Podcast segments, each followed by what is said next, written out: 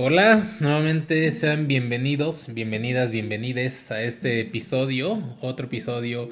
Este capítulo es muy especial porque básicamente me costó toda la pandemia, varias citas e inclusive un intento fallido de encontrar a esa persona. Pero aquí les presento a mi madrina, Cecilia Tobar. Ceci, mucho gusto, saluda a los chicos. ¡Eh! Y se escuchan voces en el fondo, no son fantasmas, son nuestras animadoras. Este, ¿Tenemos animadoras? tenemos animadoras. Es un programa completamente improvisado, en vivo. Y pues venga, así que, ¿cómo estás, Ceci? Hola, mucho gusto. mucho gusto, Luis Honorato, ¿verdad? Luis ¿Dices Honorato. que te llamas? No, sí, no. caray, te pasé mi tarjeta de presentación. Ah, bien, muchas gracias. Este, por No, fin. Pues un honor, porque todo este proyecto del, del podcasteo, ¿verdad? Básicamente. Ujú. Sí. Empezó como con la pandemia y después se fue desarrollando, nos echábamos unas pláticas ahí del que el podcast, que tú, que yo, y ya hasta que te dije, ¿qué crees? Ya tengo mi podcast y entonces, Sí, llegué a acercarme, a que me aconsejaras acerca de cómo hacerlo, cómo abrirlo, cómo aventurarme a esto. Y aquí andamos. Es y, correcto. Y, esa- ¿y por qué no cerrar la primera temporada del podcast en el- con el capítulo 10? Que con la persona que me impulsó Ah, a, a abrirlo. Así que eres una invitada de lujo. No, pues un honor también el que te dejaras llevar Ujú. para seguir esa cosquilla, para seguir ese proyecto y decir, ok, órale, va, ¿no? Y superar al maestro porque yo voy en mi capítulo 3. Ok. ya lleva 20 por lo que... Creo que el tuyo es uno por mes, ¿no? Así está, o Este uno sí, por sí, semestre. eso- esa es la dinámica, ¿no? Es que este, como levantar esa expectativa, ¿no? Básicamente en, en los oyentes. Y está fácil en economía, ¿no? Que entre menos oferta, mayor demanda, incrementan los precios. Ok, Sí, sí, creo sí. que voy a hacer eso. Bien, fíjate que esta semana tengo una dinámica en la cual yo le llamo el lavadero, ¿de acuerdo? Y consiste en que, en primer el lavadero en México, quienes no son de aquí y nos escuchan en otros lugares, el lavadero, aquí le llamamos que es como echar el chisme, ¿no? Vamos a echar lavadero. Y eso, consi- que eso es porque históricamente, antes las mujeres en los años 50 se iban a, había lavaderos grupales en, en algún pueblito o en alguna ciudad y ahí aprovechaban para platicar porque había machismo y entonces era como su, Me voy. su desestrés, ¿no? Entonces ahí dicen, vamos a echar lavadero. Y aparte, porque igual para mí es una forma de decir que vamos a lavar las creencias de la gente, las creencias limitantes o la sociedad, de cierta manera se lava. Entonces eh, es por ello que le llamo lavadero. Y en esta ocasión, en esta semana, le pregunté a las personas de aquellas ocasiones en las cuales habían, ¿qué habían hecho o dejado de hacer para ser aceptadas, aprobados en un grupo social, con algunas personas, este, inclusive con la pareja. Y lo que más, y lo más común fue pareja, amigos y familia. ¿Tú alguna vez has hecho algo así por el estilo? De tener que cambiar algo, o que no te has sentido aceptada, que no encajas, o algo por el estilo. Híjole. Pues mira, todo empezó un 5 de junio de 1980. No, no es cierto.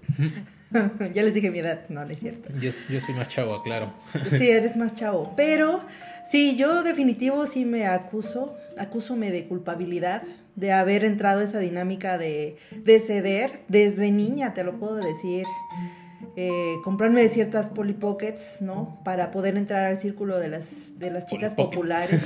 Correcto, Polly Pockets.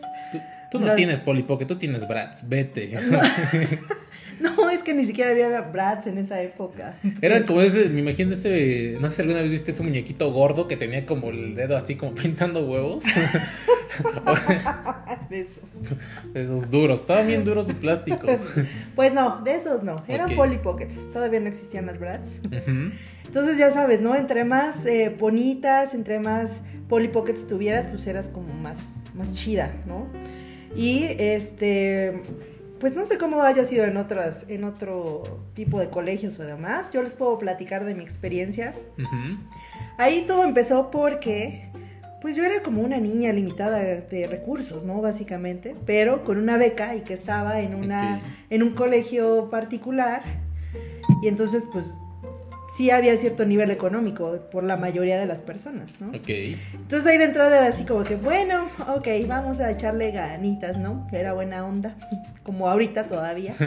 básicamente, no es que ya no lo sea. Pero desde ahí empezaba como mi, mi trauma, honestamente. Sí, era así como todo el mundo tener otro tipo de acceso a otras cosas. Y yo, pues sí, de alguna man- manera tener limitaciones económicamente hablando, ¿no? Entonces ahí empezó mi querer entrar a otros círculos. Ok. Entonces estaba, ya sabes, como el círculo de las populares, de los nerds, de todo ese tipo de cosas. Y yo era una pequeña combinación de todo ese tipo, Ok. ¿no?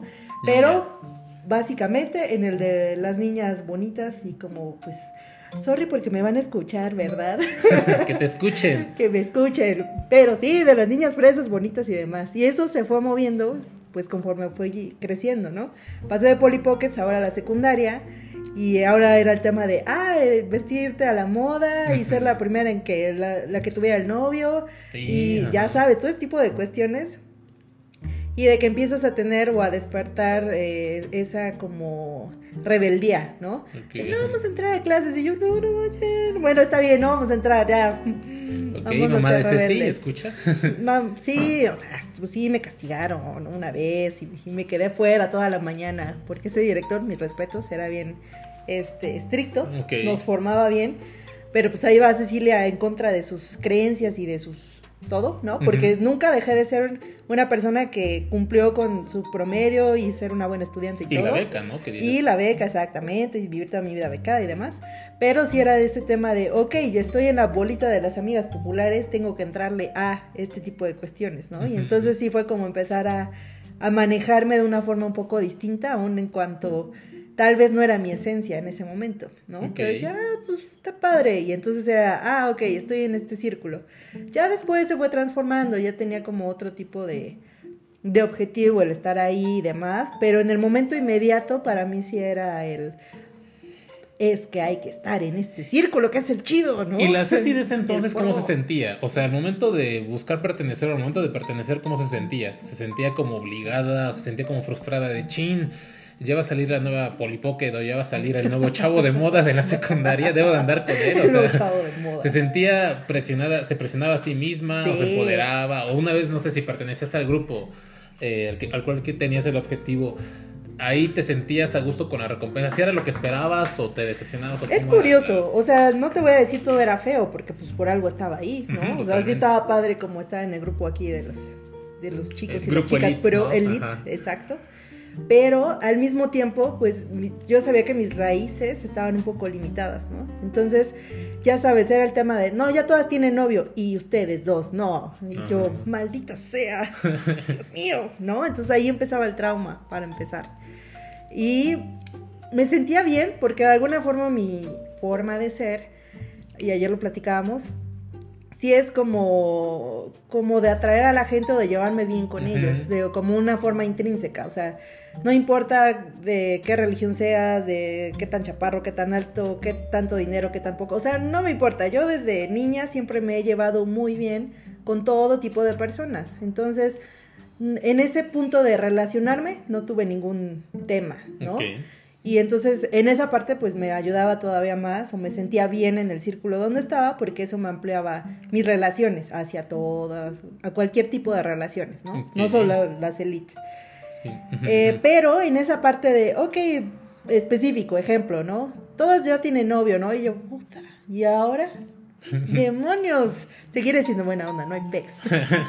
Pero, ¿sabes? Y es en la época de la secundaria, donde es así como, ok, aquí te medimos porque tan popular eres, cuántos novios tienes y cuánto has crecido, ¿no? Entonces, ¿cuánto te has, ¿Cuánto te has desarrollado? Es correcto. Entonces, esa era mi época así como de, híjole, pues sí estoy en el grupo elite, pero pues todavía no llego al top. Entonces, sí era esa frustración y esa presión.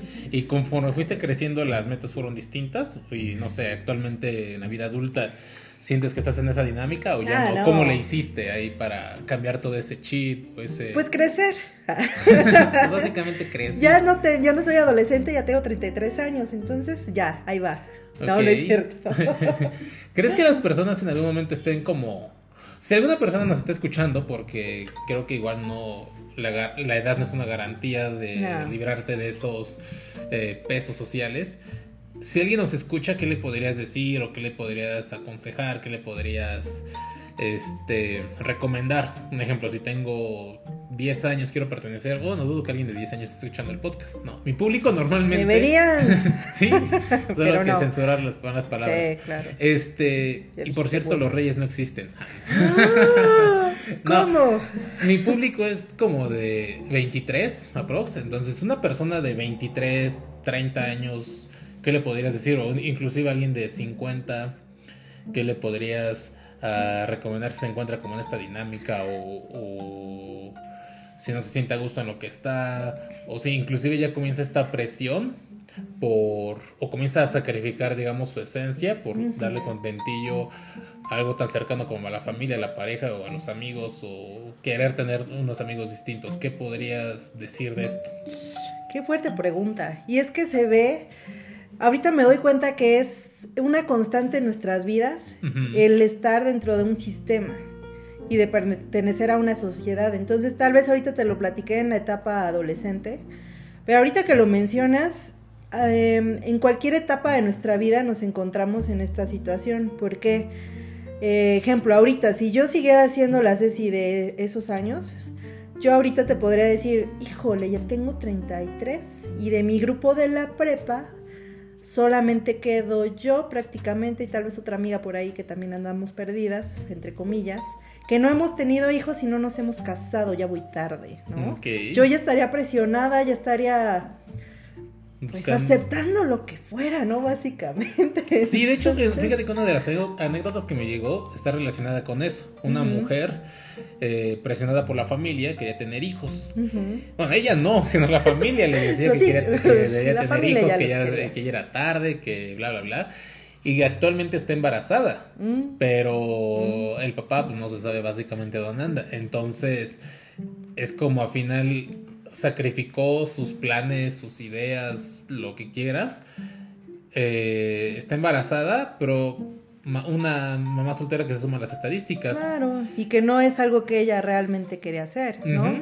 El desde donde ella eligió hacerlo es porque mi familia me lo quiere, no porque yo lo quiero, ¿no? Sí. Entonces, es un tema delicado en el en cuanto a que es mucho el saber, el ser muy muy honestos con qué es lo que queremos. Y tiene que ver con el tema de autoconocimiento, sí o sí. El autoconocernos es como qué me mueve, qué pasión tengo, eh, las decisiones que tomo, desde dónde las tomo, las tomo yo, los la toma alguien más por mí, me estoy moviendo por mi pareja, por mi familia o por una amistad tal vez, o porque el medio me está llevando a eso. Sí, y inclusive, o sea, es muy común. Yo creo que la presión social es algo tan común que a veces ni siquiera nos damos cuenta de ello. Un ejemplo, platicaba apenas igual con una amiga ayer y recordamos el tiempo en el que los dos trabajábamos como eh, oficinistas en el mismo lugar, en la misma empresa. Godín. Godín, Godín. y, y en ese tiempo no había home office. Entonces, eh, de- de- nos acordábamos de cómo ahí tenías éxito en la empresa si le hacías la barba al jefe. Ah, eso es- O sea, porque literal a ella, y no voy a decir el nombre obviamente por ciertas razones, eh, el jefe le pagaba la renta, le pagaba la colegiatura de la universidad, eh, algunas compras, y ella obviamente lo recibía con cariño porque era como, de es mi amigo. Una vez eh, en un viaje, él se pone un poco tomado y le, le, sale saca sus verdaderas intenciones. Es como, wow.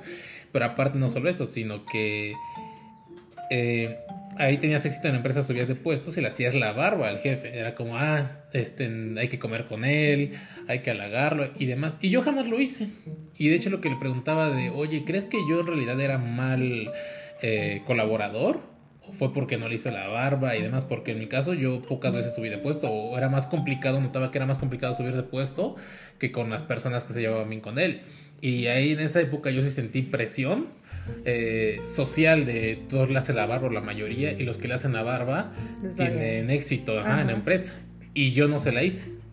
Y no por rebeldía, sino simplemente no me nacía, no me nacía el, el a veces que sus, sus a ir a jugar, o él luego llevaba Xbox a la oficina y era, ¿quién quiere venir a jugar? Y a mí no me, no me llaman la atención los videojuegos, entonces era como... Eh, no aceptar no porque él me cayera mal o no por mis ideas, sino simplemente no tenía interés. Claro. Y así me ha pasado muchas veces, de hecho, también tengo presente algunas palabras de mi mamá que era como siempre me decían eh, mis familiares y demás que yo era un rebelde. Porque yo cada cosa que, que, he querido hacer en la vida la he hecho sin importar si están de acuerdo no. Simplemente me gusta lo haces. Voy lo hago y demás. Y quizá les dure el coraje un día dos días o un mes pero al final de cuenta cuando ya ven resultados positivos en mí en lo que hago es cuando, ay, qué bueno, yo creía. Ya ves, qué bueno que no me escuchaste. Exacto, exacto. Entonces digo, en lo personal, yo no sé si es por nacimiento o a qué se deba, pero yo, no he tenido tanta mm, incomodidad o tantos precios a pagar o tantas dudas al momento de realizar algo que me gusta. Simplemente lo hago. Claro. Pero sí es muy común eso de la presión en varias áreas de la vida. Sí, tiene que ver mucho, eh, como ahorita lo dijiste, es eh, cada persona qué historia ha vivido, qué herida trae, qué no ha trabajado, qué, en qué está en falta. O sea, si tienes un tema de abandono o de aceptación o de rechazo, pues es evidente que para ti va a ser primordial el entrar en un círculo a costa de lo que sea. ¿no? Y ahí sí va a ser como hasta cierto punto, hasta obvio que lo que tienes que hacer es hacer todo menos lo que tú querías. Porque vas tu objetivo va a ser no hacer lo que tú quieres, sino complacer a alguien más para que te acepte. Ajá, y qué bueno que lo mencionas, porque sí, si tienes una herida de rechazo, obviamente lo que menos quieres es más rechazo en tu vida, ¿no? Claro. Y vas a hacer lo que sea inconscientemente por pertenecer, porque conscientemente quizás si quieres eh, amigos que me quieran, amigos incondicionales, amigos bla, bla, bla. Pero quizá esos amigos no es lo que buscas, pero no te das cuenta porque tienes tanto miedo al rechazo que lo pasas por alto, ¿no? Claro, al rechazo y a la pérdida. Mm. También estaba llegando esa reflexión el otro día. Eh, ¿Por qué a las personas muchas veces nos da miedo el no tener seguro algo, no tener la permanencia? ¿Por qué? Porque es como esa parte de, ok, hoy estoy bien, hoy tengo un trabajo, quiero que siempre esto sea así, ¿no? En esta condición, con sus eh, grandes defectos, pero pues estoy bien porque ya lo conozco, entonces quiero que se quede así. En una pareja es como muy, muy común el hecho de decir, es que quiero permanecer, y que es el permanecer. Uno es tener un título, ¿no? Tengo un novio, tengo una novia. Eh, dos es como el hecho de, tenemos un compromiso. ¿Eso a qué me va a llevar? A, a, tener un compromiso mayor, ¿no? Un matrimonio. Entonces, todo eso me lleva a la permanencia, que como hoy está nuestra relación, permanezca a lo largo de los años, permanezca a lo largo de los hijos y lo mismo en un trabajo, lo mismo en, en, una situación que hoy te hace sentir bien. Entonces, en el momento en el que tú no sientes seguro lo que tienes hoy, la mayoría de las personas dicen, no, espérate, tengo que buscar el que esto sea seguro. Y si no es seguro, entonces no es la persona, ¿no? y tengo que moverme hacia otro lugar con otra persona que vea lo mismo que yo y entonces también los dos compaginemos y, nos aseguremos los dos de estar. Ok. ¿Qué pasa? Sorpresa, la vida nos dice, haz planes y se ríe, ¿no? O sea, es como año 2020, sí, este año voy a tener hijo, voy a viajar por el mundo, ¿no? Este año sí. Y este, viene esto. El pequeño virus. Nadie lo sabía y es parte de los aprendizajes y cómo bendigo esta etapa porque digo, dejando muy de lado el, tema salud y quienes han perdido eh, a alguien, creo que es muy difícil, pero viéndolo desde otra parada, nos ha enseñado a, quitar esa permanencia, a que nosotros podamos soltar y decir, ok, hoy lo que es, mañana no necesariamente va a ser, y hace rato se los decía, es imposible que se pare el mundo. Y se paró. Y pum, bitch, ¿no? Y que se para. Y no solo en México, sino en todo el mundo. Entonces, si el mundo puede parar, como por qué lo que yo hoy estoy viviendo, mi nivel de salud, mis relaciones, mi familia, eh, mis amigos, las personas que me rodean, como por qué van a permanecer todo el tiempo o en esta condición. Yo no sé el día de mañana qué pueda cambiar. Entonces, en vivir aferrados y preocupados porque todo alrededor permanezca, es como nos angustiamos y entonces llega una situación en donde a lo mejor eh, no sé, la pareja que tienes te dice, pues sabes que esto ya como que no va por el mismo lado y entonces viene el sufrimiento, ¿no? Entonces lo que hoy tengo ya no lo voy a tener, maldita sea, ya nunca voy a volver a ser feliz porque esto era lo que me hacía feliz. ¿no? Inclusive la primera pregunta que viene es ¿qué hice mal, no? Exacto. O sea, inclusive cuando es algo externo a ti o ajeno a ti, eh, es como, ¿qué hice mal? Me despiden del trabajo quizá por la crisis mundial, no sé. Y la pregunta es, ¿por qué a mí qué hice mal? O, termino con la pareja y la primera pregunta es, ¿qué hice mal? ¿En qué fallé? Y no sé, digo, ¿realmente se necesitará fallar para que algo no sea permanente? no, y sabes, eh, a mí me encanta esa filosofía, lo escuché, eh, es de Byron Katie ella dice tal cual, las personas y las situaciones son como deben de ser. El universo no se equivoca. Entonces, esa frase de, em, ah, es que ¿por qué corrieron a fulanita si era tan buena, era tan, ¿no? Esas cosas que no te explicas aparentemente. Bueno, es porque esa persona en ese momento tenía que recibir esa lección. Y a lo mejor ella va a crecer y aprender muchísimo de, de tajo de esa situación tan difícil y tan complicada. O sea, nosotros de situaciones donde sucede exactamente lo que nosotros queríamos, la verdad es que aprendemos poco o no aprendemos nada. Sí, totalmente. Las que nos llevan al límite, como una pandemia, por ejemplo, son las que nos obligan a reaccionar rápido. ¿Cuánta gente no creía en el home office a principio de año? Era como, pues está chido, es una posibilidad, pero México culturalmente no puede. No está preparado. No está preparado, señores, para esto. Entonces, ¿qué pasa? Que viene una situación difícil, complicada, y ahora no es opción. Es sí o sí, lo tienes que probar, porque no hay de otra.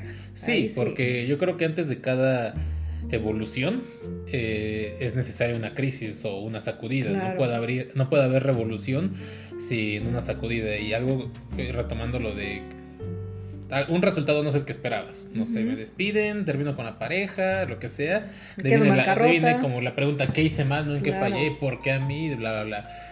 De ahí viene quizá el sentimiento de tristeza, de estás triste, bajoneado, enojado, lo que sea, pero es una vibración baja.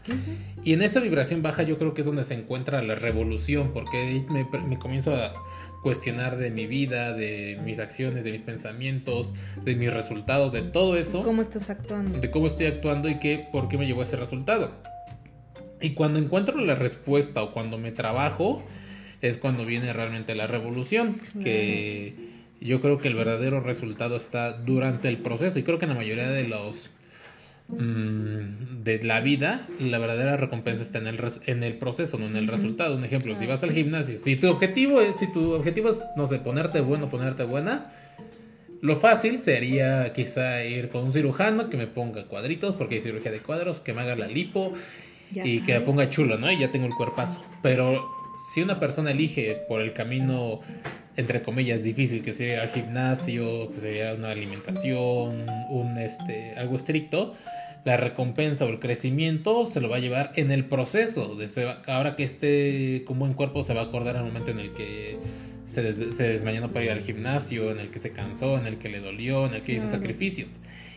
Y el mindset o todo el mapa mental va a ser completamente distinto de la persona que optó por la cirugía, en este ejemplo, o de la persona que optó por el gimnasio, lo mismo que quise en la pandemia. Creo que tengo la esperanza, la ilusión, al igual me equivoco, no lo sé, pero que una vez terminando esto, eh, o conforme avance el tiempo, yo creo que las personas vamos a ser más conscientes y nos vamos a replantear acerca de uno, de todo se va rápido y cuido a mi familia, a mis seres queridos. Dos, cómo llevo mi salud, porque me di cuenta que quizá las personas enfermas o con algo crónico se murieron en la pandemia y cómo yo estoy viviendo, qué hábitos tengo otra de mis finanzas, ¿no? Que es importante eh, tener ahorros y que es importante no depender solamente de un sueldo o de, un ingreso, sino de tener más. No sé, siento que va a venir mucha revolución en las personas que mentalmente se han estado preparando. Claro, que así lo deciden. Sí, totalmente, porque si no te conoces, si no te preguntas, si no, si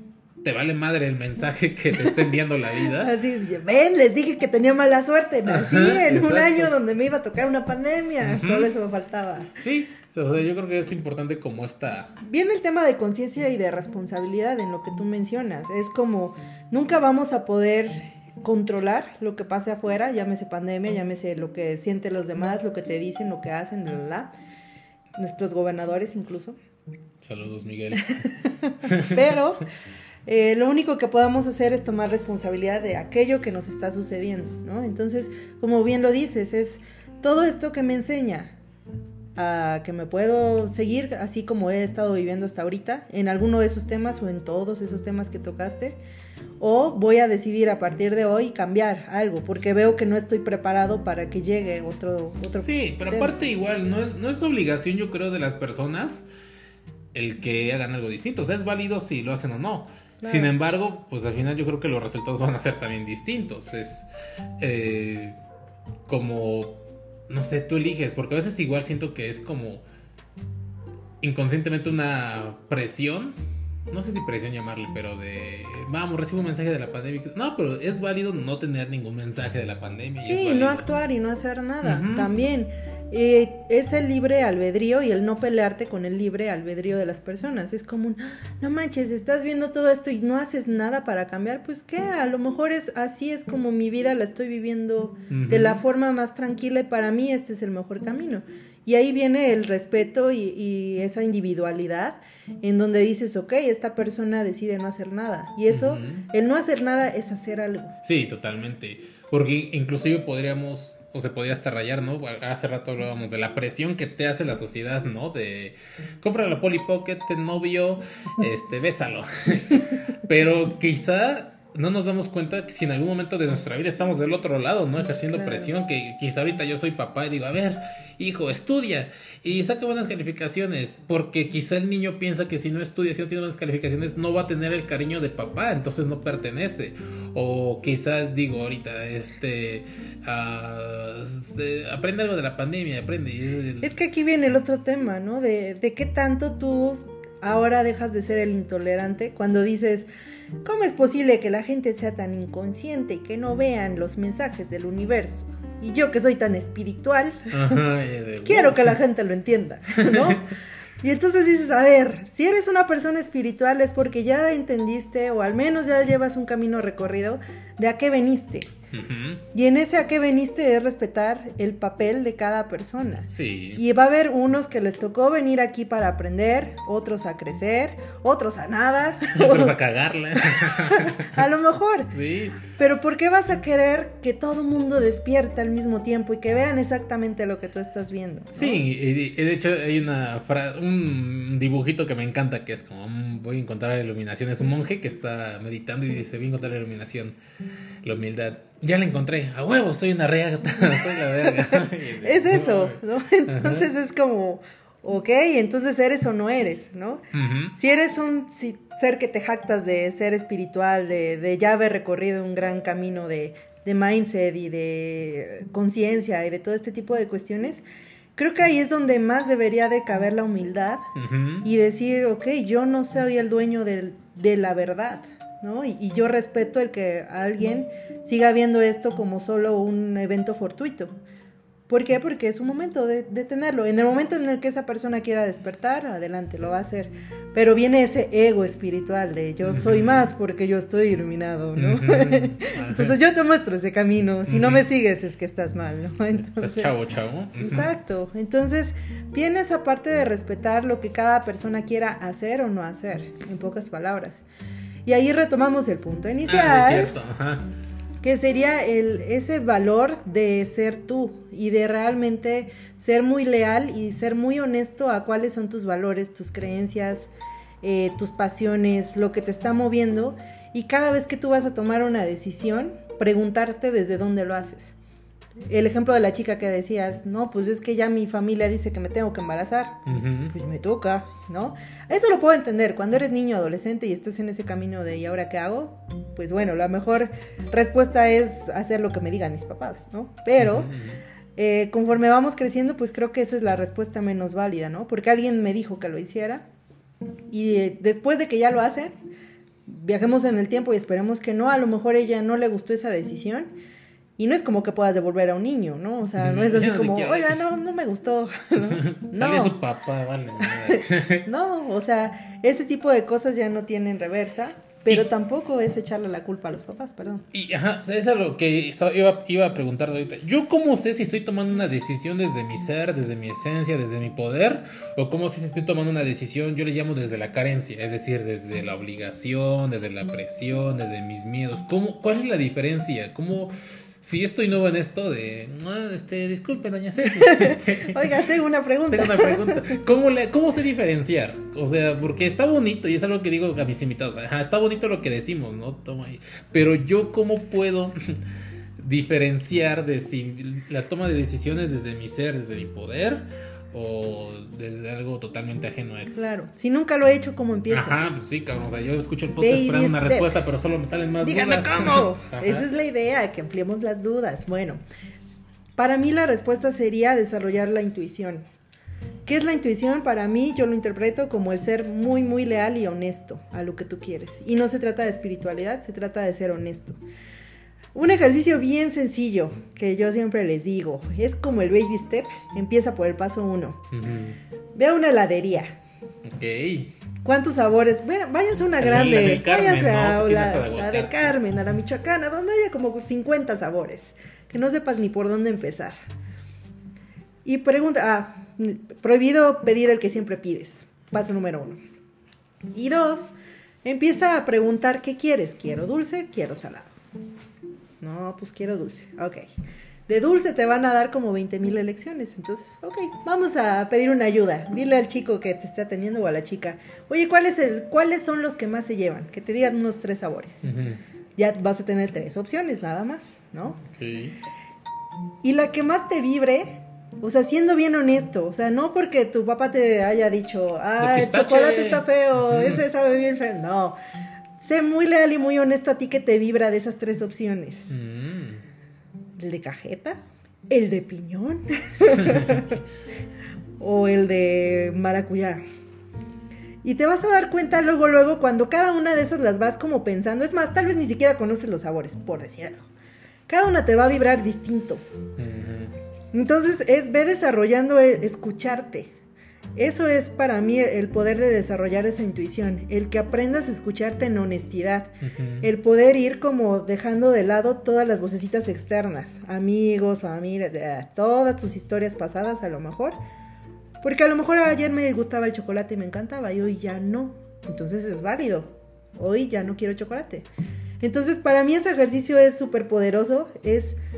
Parece muy tonto, pero muy burdo, pero para mí es el principio de escucharte, de decir cómo vibro con cada cosa. Ese es como mi, mi primer paso y así lo vas llevando a otro tipo de más decisiones, grande, ¿no? claro, mucho más trascendentales. Desde un, ok, me voy a ir de vacaciones, me voy a ir de vacaciones. El 24, ¿con quién lo voy a pasar? ¿Es con quién o con quién? Y realmente cuando dices, esta decisión es, tú te vas a dar luego, luego cuenta. Y este tema de las fiestas, y más ahorita, es un tema bastante delicado, porque es un, híjole, es que si no se va a sentir mal si no voy a estar, pero yo no quiero estar y yo no Los- quiero hacerlo. Los Lo digo romeritos por de la abuela. Los romeritos de la abuela. ¿No? ¿Y quién se va a sentir mal? Ok.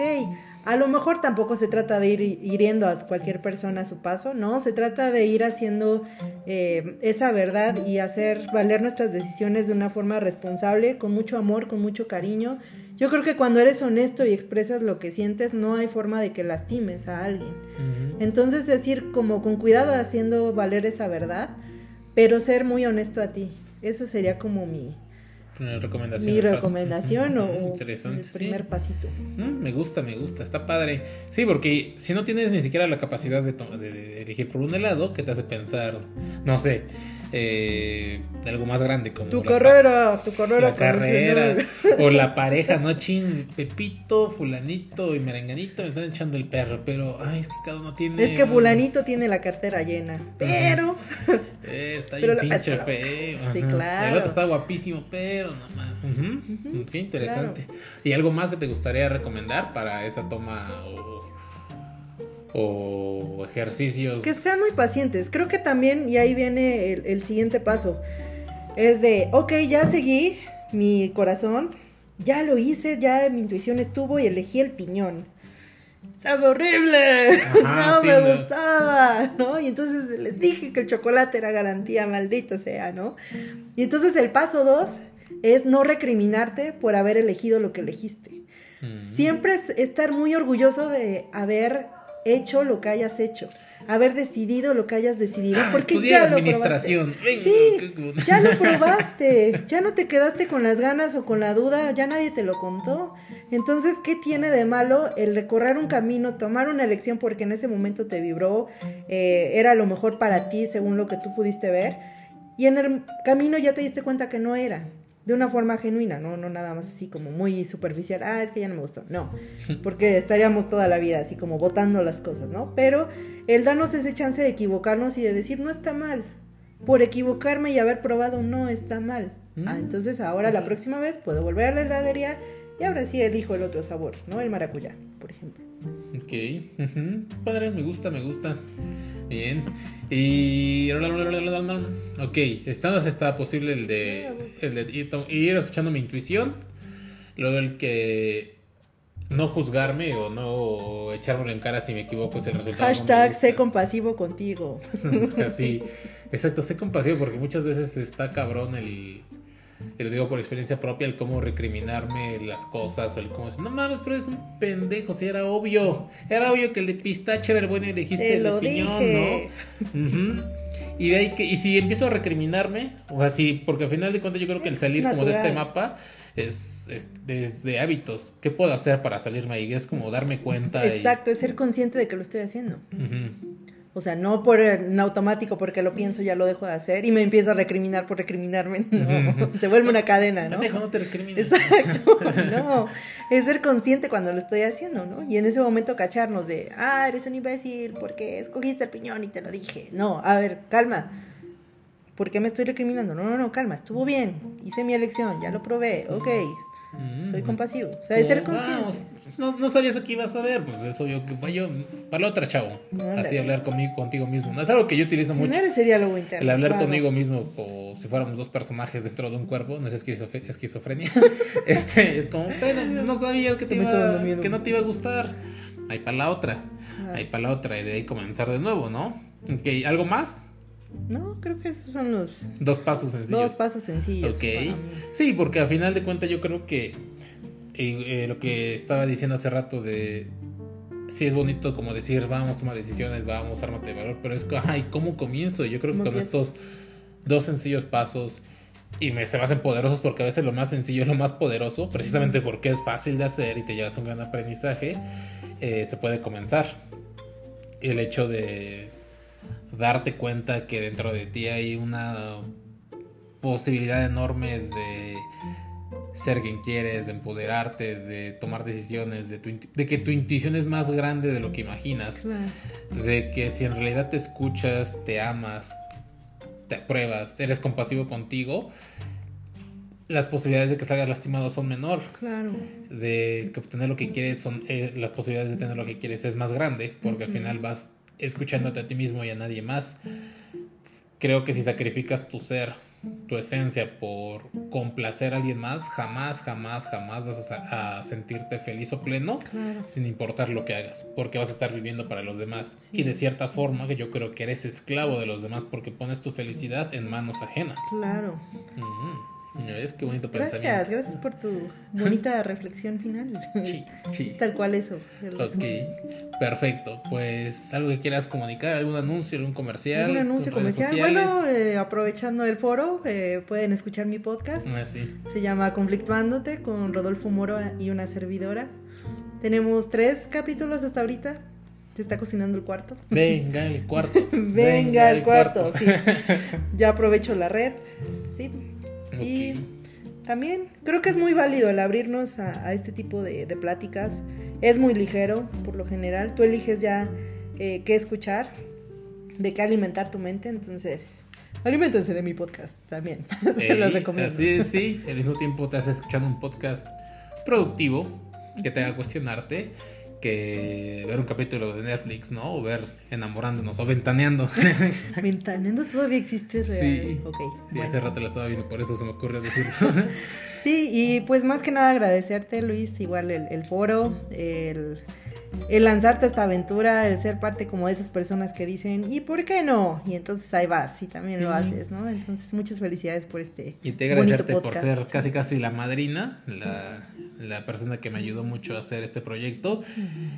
Y pues es un placer, como siempre, chavos, ya saben dónde encontrarme en las redes sociales, Luis Honorato.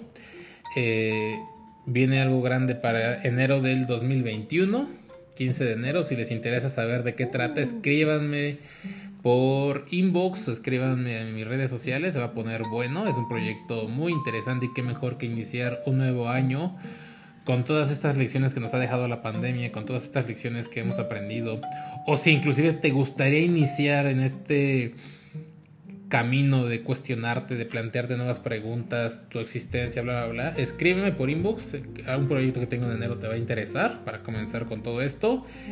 Y pues nada, nos estamos saludando en la siguiente emisión. Hasta la próxima. Gracias.